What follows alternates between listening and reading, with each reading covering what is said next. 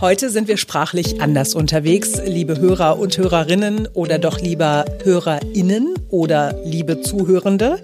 Heute ist Montag, der 8. November 2021. Ich bin Simone Panteleit. Und ich bin Marc Schubert. Wir sprechen über das Gendern heute und wir sprechen mit einem Forscher, der noch einen ganz anderen Vorschlag hat, der über das Sternchen hinausgeht. Sein Vorschlag ist radikal, sicher nicht jedermanns Sache, aber der Vorschlag, den der Germanist Thomas Kronschläger macht, ist sehr interessant. Jetzt beginnt ein neuer Tag. Bevor es losgeht, stellt euch bitte kurz einmal ein Bild vor. Ein Krankenhausflur, Ihr guckt in diesen Flur hinein und jetzt passiert Folgendes. Es kommen zwei Ärzte aus einem der Zimmer. Die stehen dann da und man sieht, dass sie sehr angestrengt nachdenken, besorgt sind. Eine Krankenpflegerin kommt dann auch noch aus dem Zimmer. Einmal kurz dieses Bild festhalten. Und jetzt fangen wir an. It's oh so quiet.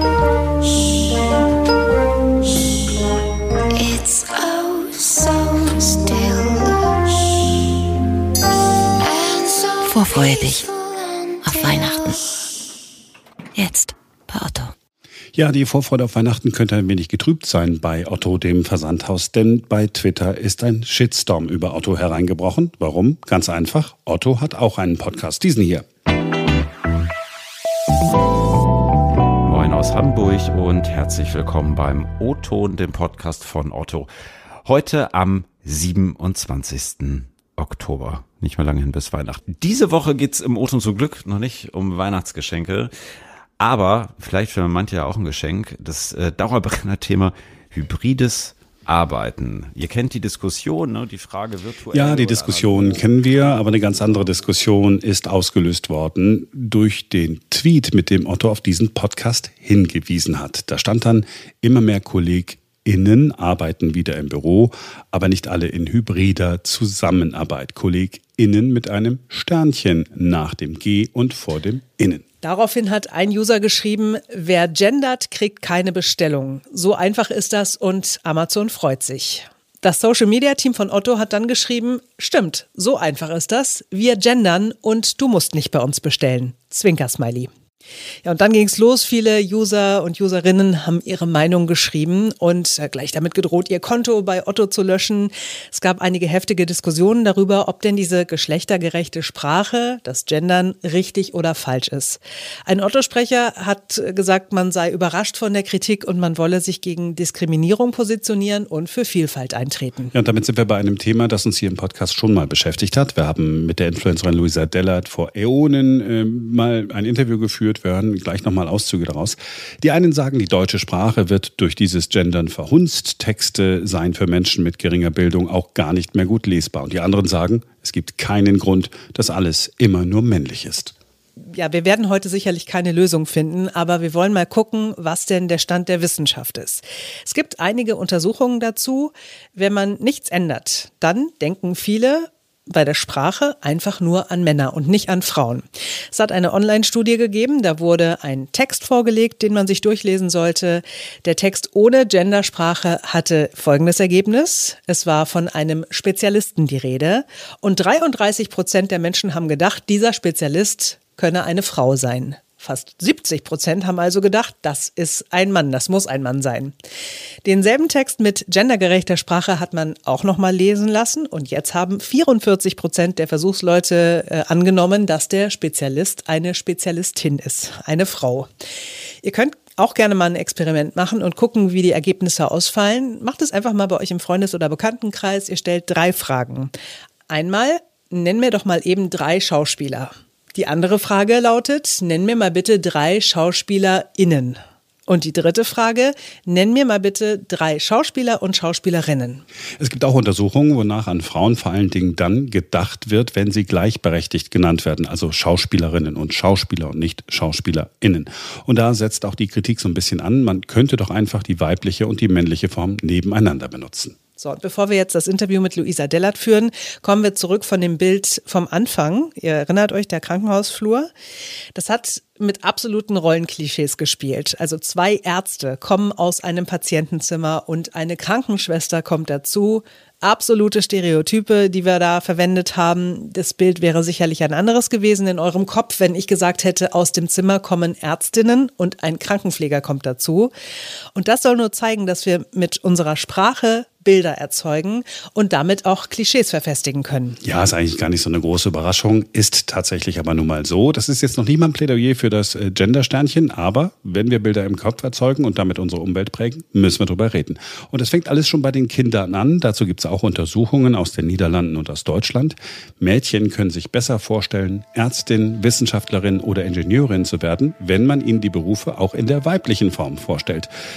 Geht auch umgekehrt. Stereotype Bezeichnungen, die wir alle kennen. Kassiererin, Kosmetikerin, Masseurin oder sogar Masseuse. Luisa Dellert ist Podcasterin, Influencerin, Instagrammerin, Moderatorin und sie hat keine Zweifel. Geschlechtergerechte Sprache muss eine Selbstverständlichkeit werden. Anfang März ist sie bei uns zu Gast gewesen. Luisa, warum ist es so wichtig, deiner Meinung nach in der Sprache zu gendern? Naja, also der, das ist immer so ein Standardsatz, wenn man sagt, Sprache ist Macht. Aber da steckt halt auch total viel dahinter. Und Sprache formt ja unser Denken und dann dementsprechend auch unser Handeln.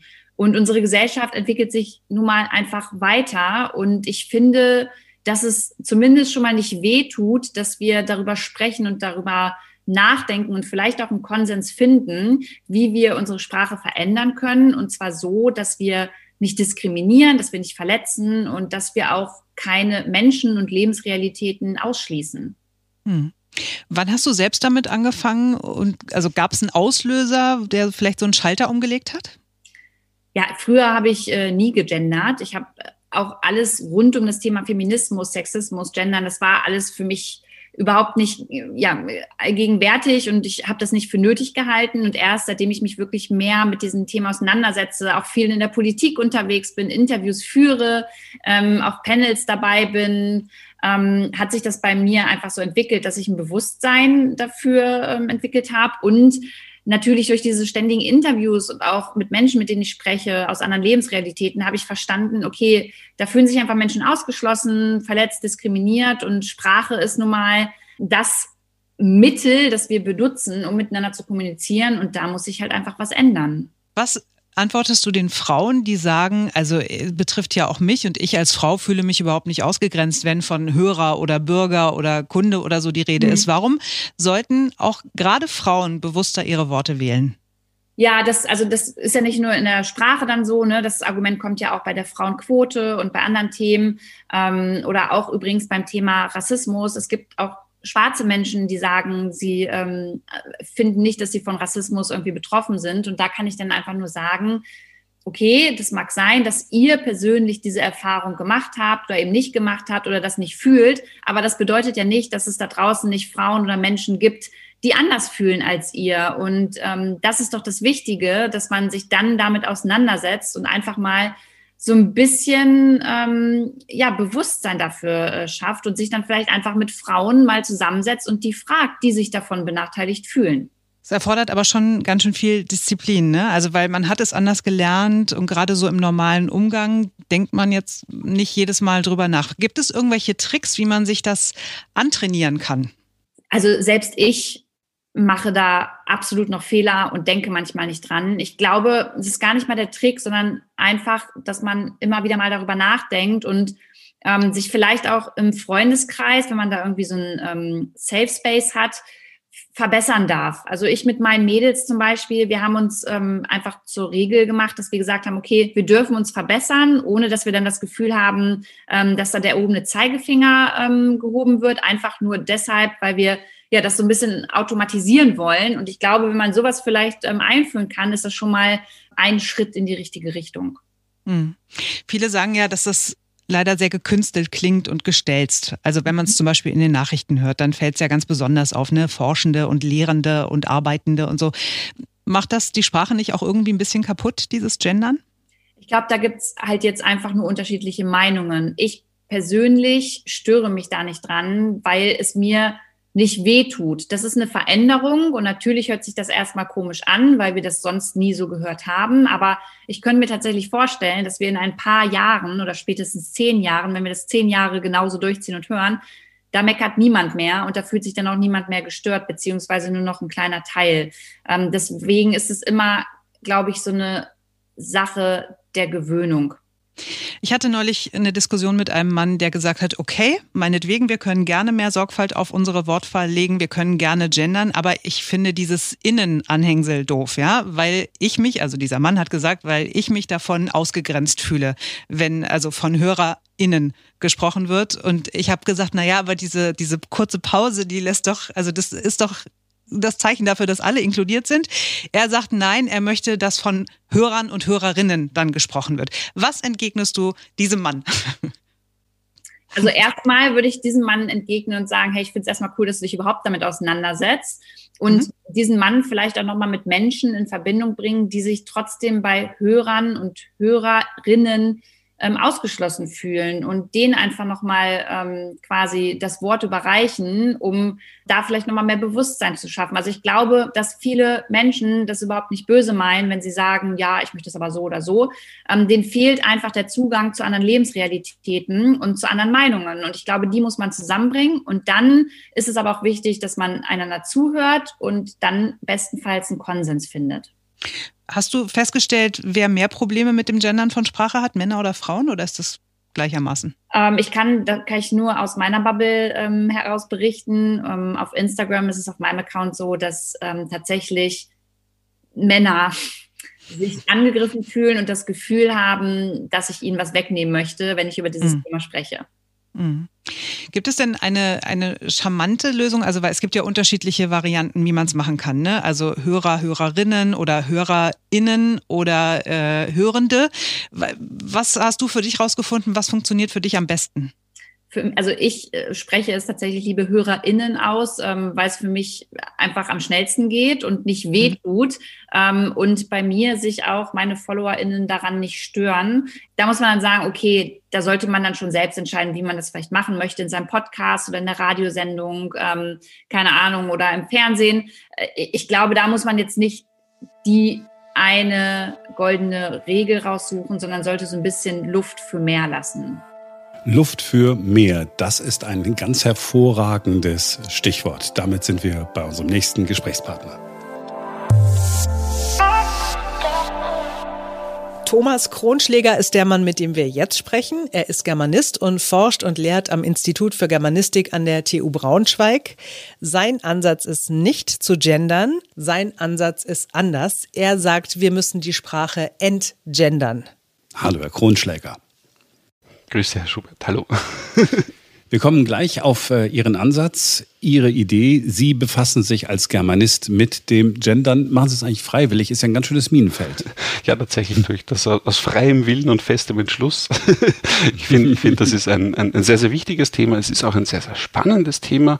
Äh, es ist eins, äh, etwas, was, was die Gesellschaft bewegt, aber es ist auch, es ist auch was, was, was tatsächlich sehr, sehr viel Spaß macht und sehr viel Freude bei der Beschäftigung. Wie sind Sie drauf gekommen? Haben Sie gesagt, okay, ich brauche irgendwas, was sonst keiner macht oder ich brauche irgendwas, wo es Konflikte gibt? Nee, tatsächlich. Also als ich damit begonnen habe, war ich noch Student und habe ähm, mir gedacht, eigentlich, das, das war eben so 2017 oder 2016 herum, ähm, da war die Diskussion in Österreich schon ganz, ganz groß und dann habe ich mir gedacht, jetzt bin ich schon am Ende oder nahezu am Ende meines Studiums, hat dann doch noch ein bisschen länger gedauert, aber war schon gegen Ende meines Studiums und habe mir gedacht, das kann nicht sein, dass ich als Germanist da nicht wirklich weiß, wie ich damit umgehen soll. Ich finde, da brauche ich eine begründete Haltung zu dieser Frage und habe dann begonnen, mich da äh, historisch einzuarbeiten und mich da durchzugraben und habe dann ganz, ganz frühe Beiträge auch schon gefunden. Ich habe dann die, diese Diskussion in der, in der Disziplin ähm, ein bisschen zu ihren Anfängen hin verfolgt. Das in den Ende der 70er Jahre beginnt das,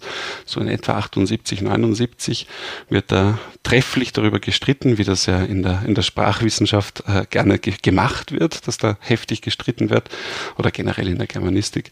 Und ähm, habe dann gesehen, dass äh, die, diese Ja-Nein-Frage, wie wir sie auch heute noch äh, stellen, ähm, gar nicht so produktiv ist. Also die Frage ganz generell ist eher die, wie wir mit Geschlecht in Sprache überhaupt umgehen. Also wie wir Geschlecht in Sprache ausdrücken und wie an wie vielen Stellen Geschlecht eigentlich in der Sprache auftaucht, ohne dass wir das sofort bemerken. Und ähm, ich halte ich äh, für einen sehr, sehr produktiven und sehr, sehr spannenden äh, äh, Forschungsansatz tatsächlich bis heute.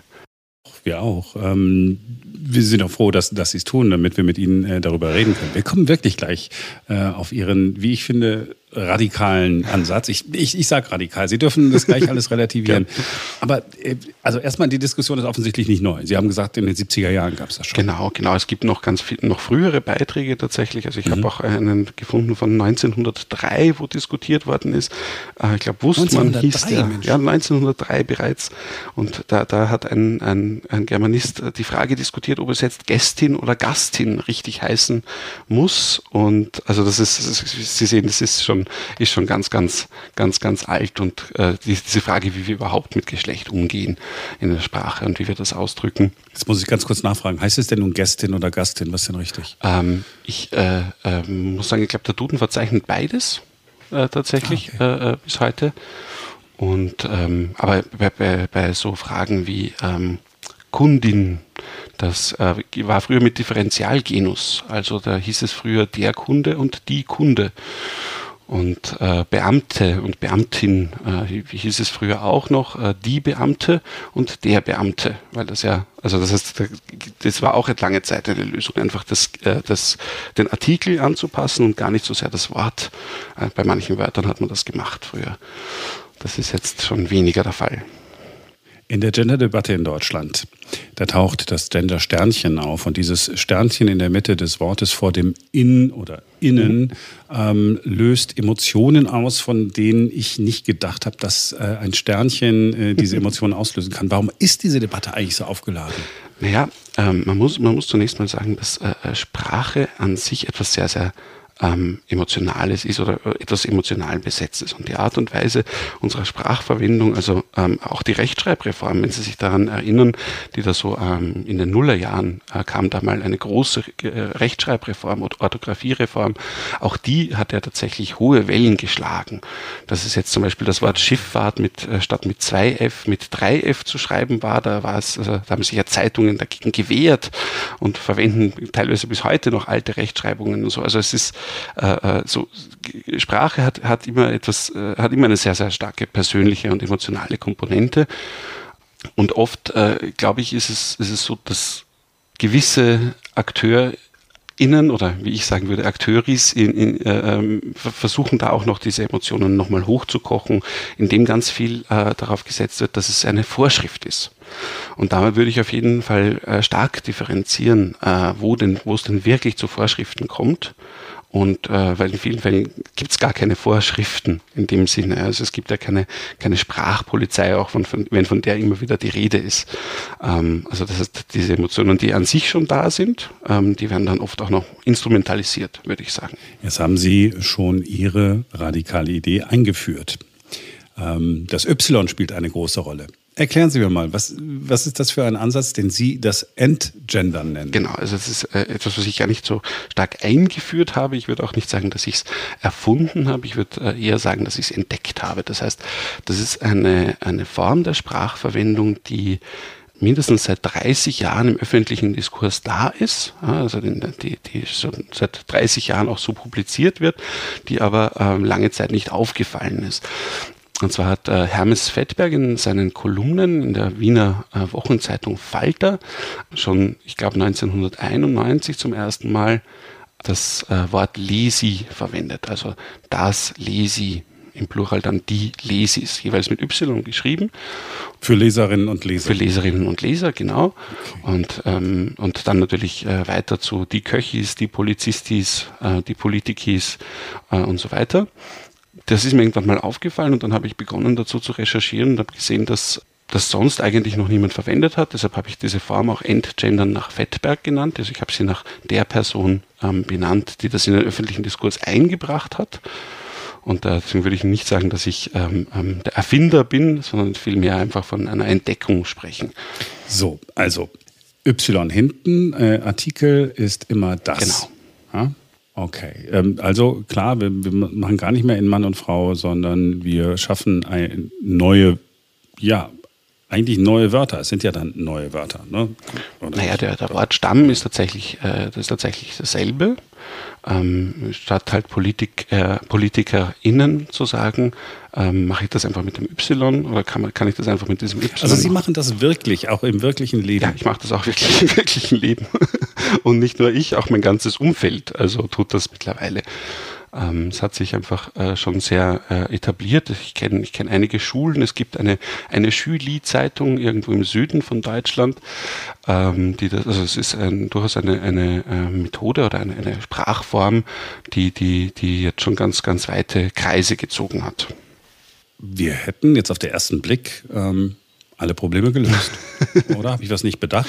Doch, ich habe, ja, wissen Sie, was ich nicht bedacht habe? Die Menschen, die wahrscheinlich ausrasten, wenn die das jetzt hören. Ja, also ähm, auch da, ich, ich, ich würde auch äh, immer sagen, dass, dass es dass all die verschiedenen Formen, die es gibt, um Geschlecht zu versprachlichen, ja, sei das eben mit dem Sternchen, sei das mit dem, äh, mit dem Doppelpunkt, all das sind Formen mit einer, mit einer gewissen Tradition oder mit gewissen Überlegungen dahinter und diese Überlegungen ähm, haben durchaus immer auch Sinn. Ja? Also dieses Sternchen soll zum Beispiel die Vielfalt, also diese, die einzelnen Zacken dieses Sternchens sollen die Vielfalt äh, ausdrücken. Ähm, der, der Doppelpunkt, äh, Doppelpunkt äh, soll, soll inklusiver sein und, und, und dadurch leicht, leichter lesbar für Lesegeräte, auch wenn, ähm, auch wenn, wenn das zurzeit diskutiert wird, ob das überhaupt der Fall ist. Ähm, auch der, der, dieser, dieser Gender Gap, also dieser Strich, dieser Unterstrich, ähm, der soll Platz lassen für alle Ausdrucksformen von Geschlecht. Also all das sind ja, sind ja Varianten, ähm, die, die, äh, die durchaus, wo durchaus Überlegung dahinter steckt. Deshalb, ich würde die anderen Formen auch nie äh, herabwürdigen wollen oder ähm, als sinnlos bezeichnen wollen. Das ist mir eigentlich eben auch ganz, ganz wichtig. Das Endgendern nach Fettberg ist halt gerade mündlich ein wenig leichter zu verwenden weil ich gerade im Singular, also gerade in Einzelnen mit diesem Artikel das und das lese und im Plural die lese das geht einfach ein bisschen leichter über die Zunge und es ist trotzdem aus meiner Sicht das Bewusstsein immer noch da, dass ich eben entgendern will. Wenn Menschen das nicht machen wollen, dann müssen sie das nicht tun. Ja, also ich sehe das einfach als eine Form, die durchaus äh, vielen jetzt schon als sinnvoll erscheint. Für diese Menschen biete ich es an. Ich habe in meinem ganzen Leben noch nie irgendeine Person dazu gezwungen, irgendeine sprachliche Form zu verwenden und äh, habe auch nicht vor, das jemals zu tun. Also das ist mir auch ganz, ganz wichtig. Aber für diejenigen, die das möchten, mag das oder sagen viele, es ist eine sinnvolle Form. Ja, ich, ich habe natürlich ähm, ein bisschen was darüber gelesen ne, und habe dann auch, äh, auch geguckt und habe natürlich geht man dann so alles Mögliche durch, ne, alle Berufsbezeichnungen, äh, die einem so einfallen und äh, ja, ich also es ist einfach und genial.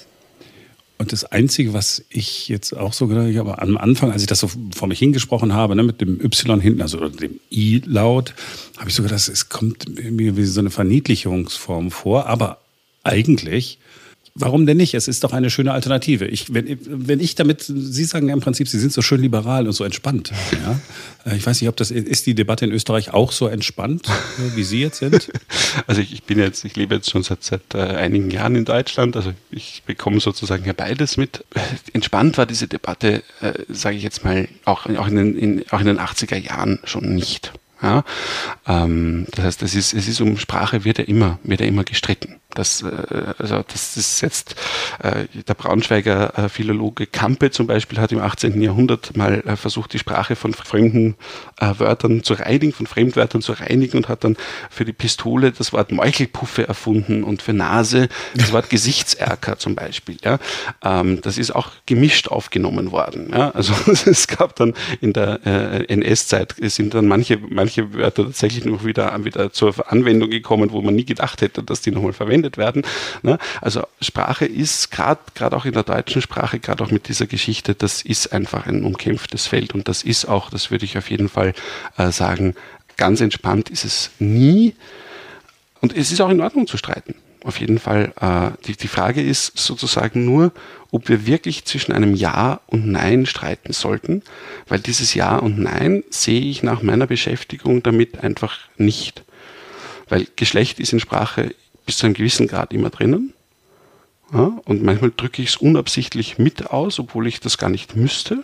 obwohl es vielleicht gar nicht relevant wäre. Und an anderen Stellen, wo es durchaus relevant wäre, ähm, äh, vergesse ich einfach äh, alle anderen Geschlechter außer die äh, männlichen. Und das ist dann auch sehr, sehr schade. Also ich finde, äh, zu gendern oder zu entgendern, je nach äh, äh, beide Formen, ähm, ermöglichen es uns präziser uns auszudrücken. Und das ist ja eigentlich ein Ziel, dem wir uns alle anschließen können sollten. Ne? Also wenn ich, wenn ich jetzt sage, äh, die Ärztinnen und Ärzte, ähm, äh, dann äh, drücke drück ich mich aber schon präziser aus.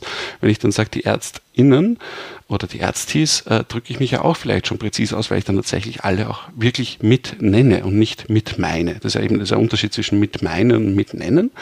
Ne? Und wenn ich jetzt also von der Arbeiterbewegung spreche, ähm, dann meine ich ja et etwas explizit anderes, als wenn ich von der Arbeiterinnenbewegung spreche. Ja, in der Tat, da ist es tatsächlich was anderes, ja.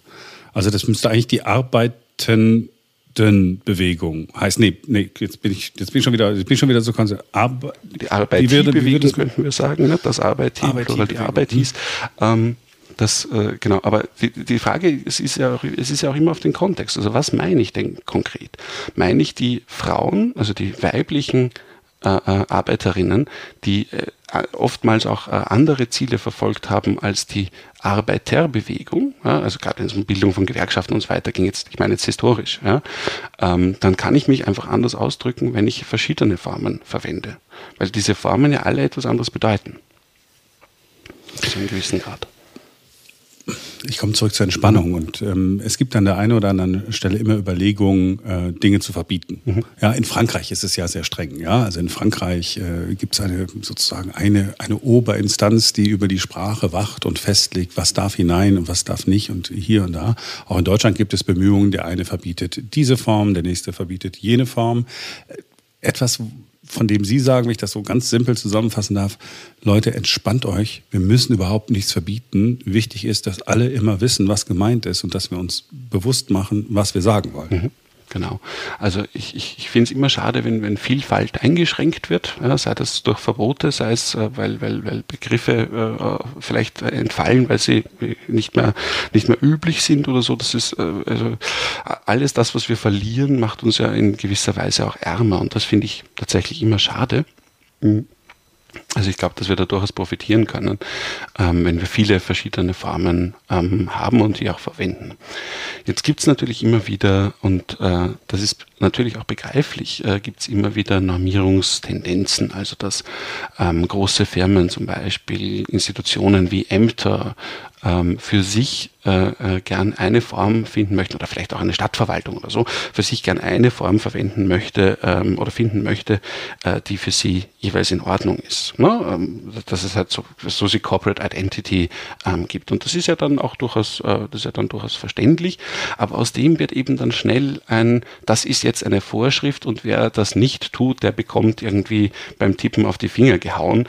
Und das ist aber halt eben auch nicht der Fall. Ja? Also das, äh, da, da, da wäre ich, wär ich immer sehr, sehr vorsichtig. Ne?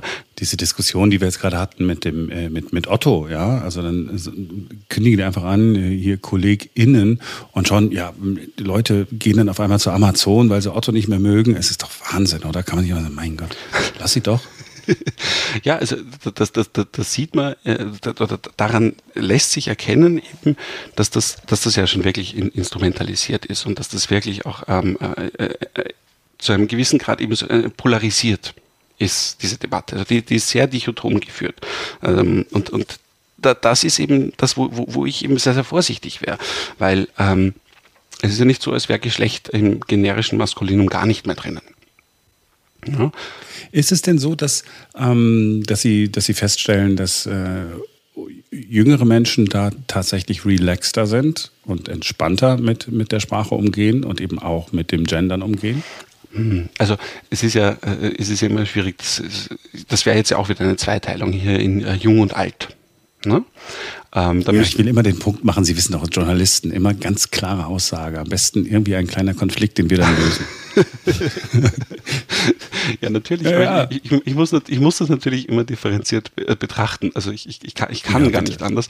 Ähm, und äh, stell fest, dass das, äh, äh, also was, was ja oft gesagt wird, ist, dass es zum Beispiel so eine Trennung gibt zwischen, zwischen äh, Menschen an, der, an den Universitäten und den, den Menschen, die nichts mit der Universität zu tun haben. Also dass das universitäre oder gar elitäre Formen wären. Und das ist etwas, was ich ganz explizit äh, so nicht sehe. Also ich kenne ganz äh, niederschwellige Vereine, die, äh, die das tun. Ich kenne ähm, ähm, Menschen, die, die keine universitäre Ausbildung haben und die das genauso tun. Ähm, also das zum Beispiel ist auch so eine Dichotomie, die nicht aufgibt. Und genau dasselbe ist, ist, ist, ist mit, mit alt und jung. Ich kenne ich kenn viele junge Menschen, ähm, auch, auch Studierende, die darauf jetzt äh, keinen Wert legen und dafür kenne ich ähm, ähm, Menschen um die 70 und die verwenden das konsequent ja, also das, das, das Sternchen. Also ich, ich, das ist jetzt natürlich Individualempirie. Es, es gibt leider auch keine, keine ähm, großen Untersuchungen, die, also ich kenne zumindest keine, äh, die das jetzt großflächig untersucht hätte, ob der Jüngere ähm, häufiger gendern oder entgendern als äh, Ältere. Das, das würde ich so nicht sagen. Dass, dass, dass es diese Trennung gibt, kann ich, kann ich einfach nicht feststellen. Nur damit ich es einmal richtig habe. Sie sind, wären dann ein äh, Germanist I. Genau. genau. Germanistik. Ein, und Wissenschaftleri. Wissenschaftlich. Nee. Ich, also, Wissenschaftlich, genau. ja. Der Vorteil mit diesem, mit diesem Y ist ja, dass ähm, es nur ganz, ganz wenige Bezeichnungen im Deutschen äh, gibt, die mit, die, also Personenbezeichnungen gibt, die im Deutschen mit Y aufhören. Und damit ist dieses Y, macht das schon relativ klar, dass es eine Personenbezeichnung ist. Ähm, das funktioniert eigentlich äh, ganz, ganz gut. Also das, ja. das Drucki ist eindeutig die Person, die diesen Beruf ausübt und der Drucker ist immer noch das Gerät. Also das ist mhm. eine, eine okay. Unterscheidung, die wir, die wir da in dieser Form machen können, die wir sonst üblicherweise gar nicht machen können. Ja, sensationell. Ja, klar. Sie, Sie, Sie, ja, Sie erweitern meinen Horizont. Ich, ich, denke das nochmal durch. Vor allem das, das, das, das Schöne äh, bei diesem Thema, über das wir jetzt sprechen, ist und auch dieser Idee, von der Sie sagen, dass Sie die ent, äh, entdeckt haben, ist ja, dass jeder das sozusagen im Alltag mal so fühlen kann. Und allein, dass wir jetzt drüber sprechen, ne, dass irgendwann vielleicht nicht morgen oder übermorgen und muss auch gar nicht heute sein, denkt man wieder dran. Und dann ist dadurch alleine schon Bewusstsein geschaffen worden, selbst wenn man sich dann entscheidet, nicht das Y zu verwenden, sondern zu sagen, ach komm, ich mache dann doch äh, die weibliche und die, und die männliche Form. Äh, bin mir aber, aber der Tatsache bewusst, dass da was ist. Und insofern finde ich diesen, diesen Ansatz mit dem Y eigentlich ziemlich genial. Mich sehr. das freut mich sehr. Genau. Herr Grundschläger, danke, dass Sie sich Zeit genommen haben. Und ich hoffe, bis bald. Sehr gern, sehr gern. Alles Gute. An alle Höris da draußen natürlich. Ja, natürlich. Hat mich sehr gefreut. Stimmt. natürlich Höris. Ja, wenn wir dann das Bild vom Anfang nochmal herausholen, zwei Arztis und das Pflegerie hätten dann da auf dem Krankenhausflur gestanden. Ja, also tatsächlich, ich, ich finde das schwierig. Also Arztis und Pflegerie, ähm, ich weiß nicht, ich finde es irgendwie, für mich ist das ein bisschen zu albern und auch eine zu große Veränderung. Also ich persönlich muss dazu sagen, ich fühle mich nicht ausgegrenzt, wenn jemand nicht gendert aber ich bin grundsätzlich schon sehr für Rücksichtnahme, auch in der Sprache. Und wenn jemand dadurch verletzt wird, was ich sage, na dann sage ich das einfach nicht mehr. Also das geht ja auch gar nicht nur um Geschlechter, das gibt ja noch viel mehr Bereiche, wenn es um Rassismus geht oder zum Beispiel um Diskriminierung von dicken Menschen. Ich habe das hier im Podcast auch schon mal gesagt. Ich verstehe total, wenn dicke Menschen sagen, ja, ich bin dick und das darf man auch gerne so sagen, das muss man gar nicht beschönigen, das ist ja nur eine, eine Zustandsbeschreibung wie groß, klein oder eben dick, dünn. Aber ich möchte nicht, dass man mich als fett bezeichnet, weil da eine Wertung drin steckt und damit auch eine Herabsetzung. Also sage ich das dann auch nicht, weil ich einfach niemanden verletzen möchte. Und ich breche mir ja keinen Zacken aus der Krone, wenn ich aus Rücksichtnahme meine Sprache ein bisschen anpasse. Ich persönlich finde das auch noch ein bisschen schwierig mit diesem Gender-Sternchen. Also ich sage auch nicht HörerInnen, sondern ich sage lieber Hörer und Hörerinnen ähm, und finde, das ist ein ganz guter Mittelweg. Aber das muss halt jeder für sich auch selber feststellen. Ne? Was, womit komme ich am besten klar? Ich finde es nur gut, wenn, wenn wir aufeinander Acht geben, wenn wir Rücksichtnahme üben und eben auch mit unserer Sprache sorgsam umgehen. Ähm, keine Hasskommentare im Internet schreiben, mhm. ähm, uns auch sonst nicht anpöbeln und eben auch versuchen, bei unserer Sprache Menschen einfach mitzunehmen. Ja, ich bin bei dir. Das war's für heute von uns mit einem, wie ich finde, wirklich mega spannenden Thema. Es gibt ja auch kaum was, was so sehr polarisiert ne, und was so sehr die Menschen aufregt. Wir hoffen, ihr seid morgen wieder mit dabei am Dienstag, denn dann ist wieder ein neuer Tag. Und dann ist das Moderatori Simone wieder da und das Moderatori Marc auch. Beide zusammen sind wir die Moderatoris. Bis morgen also.